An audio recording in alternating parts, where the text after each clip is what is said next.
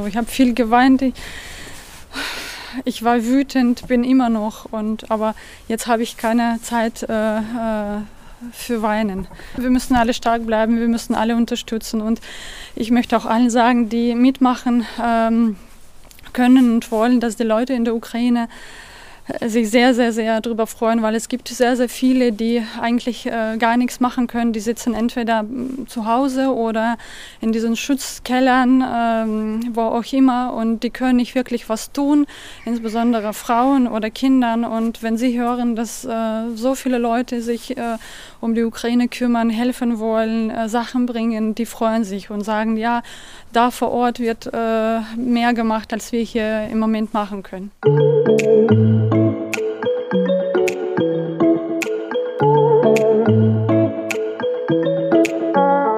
Angst, Wut und Verzweiflung. Seit Ausbruch des Krieges müssen die Menschen in der Ukraine tagtäglich um Leib und Leben fürchten.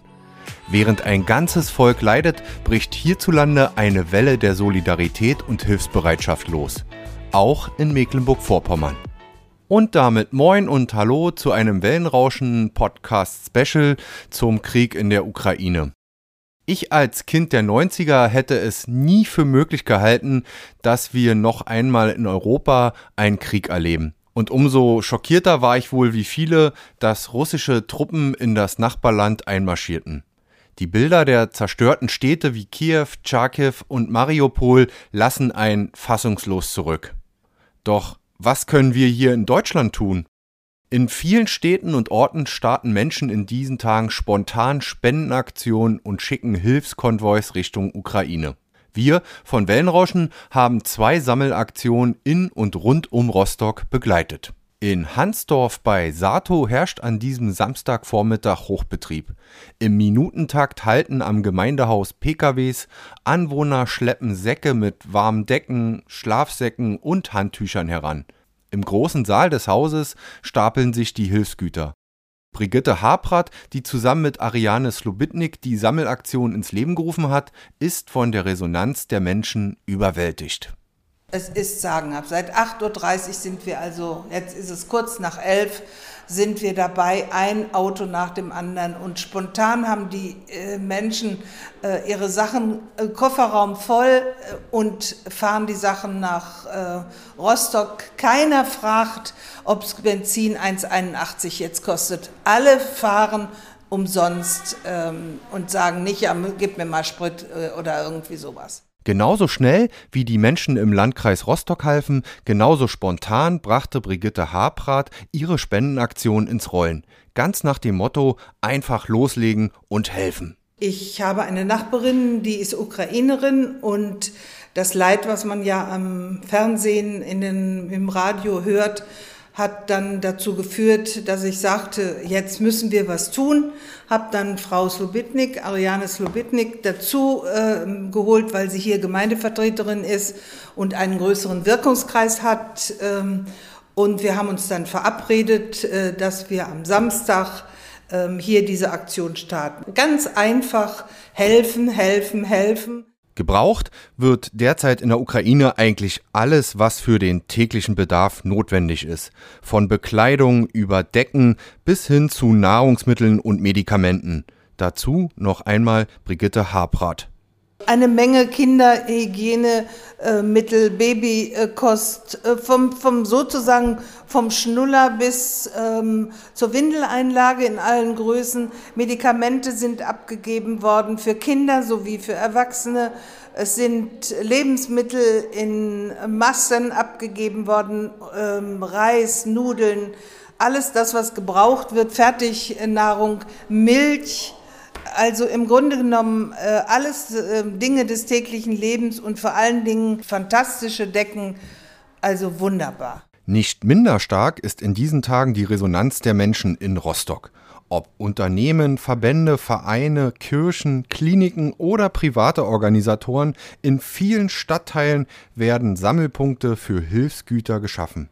Auch in der Nikolaikirche, wo Initiatorin Natalia Lomakina die Sachspenden zwischenlagern darf. Ja, ich wohne hier in der Nähe von der Nikolaikirche und da habe ich gedacht, das wäre vielleicht äh, auch ein perfekten Ort, äh, Hilfe zu sammeln. Ich habe einfach angerufen und mich vorgestellt und gesagt, was ich, also wer ich bin und was ich machen äh, möchte und was ich bräuchte. Und in zehn Minuten war ich schon hier in der Nikolaikirche und habe den Raum eingeschaut.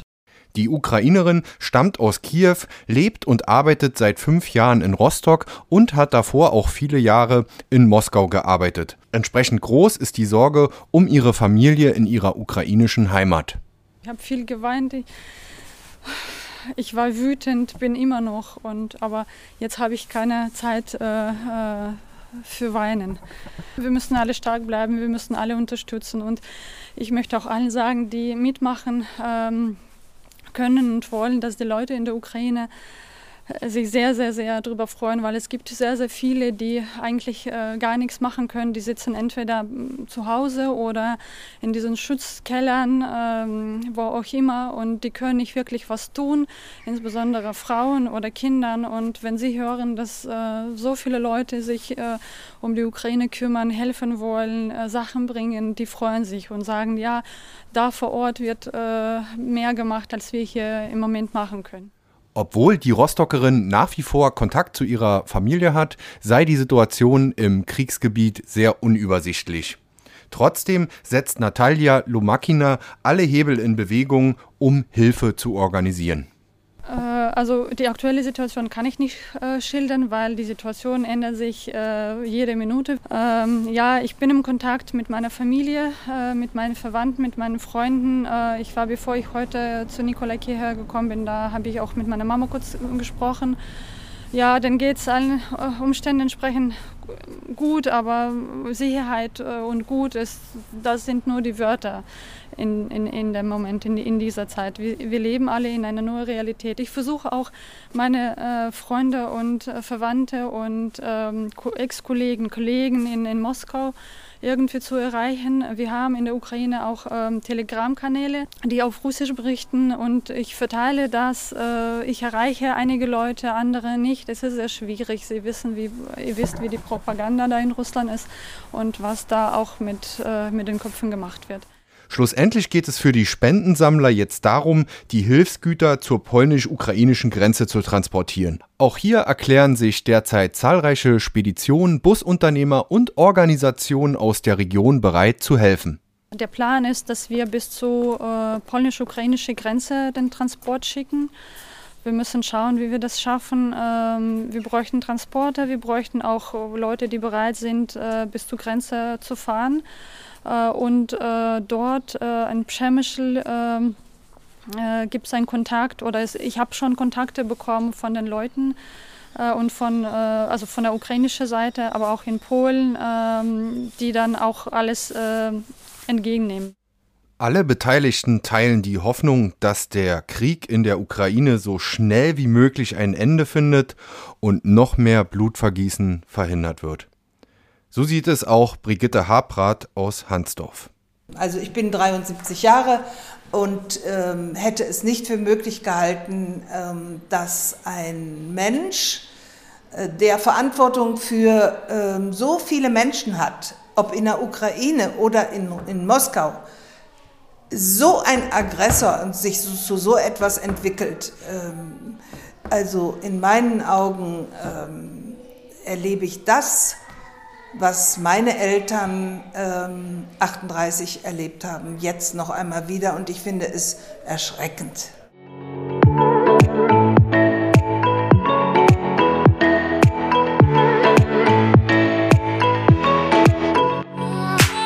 Der Podcast zum Thema Rostock hilft der Ukraine ist auf unserer Homepage unter www.wellenrauschen-mv.de abrufbar. Wer uns auf dem Smartphone lauschen will, findet uns bei Spotify, iTunes, Deezer und Google Podcasts. Um keine Folge des Wellenrauschen Podcasts zu verpassen, könnt ihr dort einfach auf den Abonnieren-Button drücken. Und natürlich würde ich mich freuen, wenn ihr uns auf Instagram unter Wellenrauschen-MV und auf Facebook unter Agentur Wellenrauschen folgt. Wenn ihr Partner von Wellenrauschen werden wollt und beispielsweise in unseren Podcasts euer Produkt oder eure Dienstleistung bewerben wollt, dann schreibt mir einfach eine E-Mail unter info at wellenrauschen-mv.de. Und zu guter Letzt wollte ich darauf hinweisen, dass wir Podcasts für Unternehmen, Vereine und Organisationen produzieren und Beratung sowie Workshops für den Einstieg in die Welt der Podcasts anbieten. Kommt einfach auf uns zu, schreibt mir eine E-Mail, wir würden uns über jede Anfrage freuen. Bis dahin, euer Olli Kramer.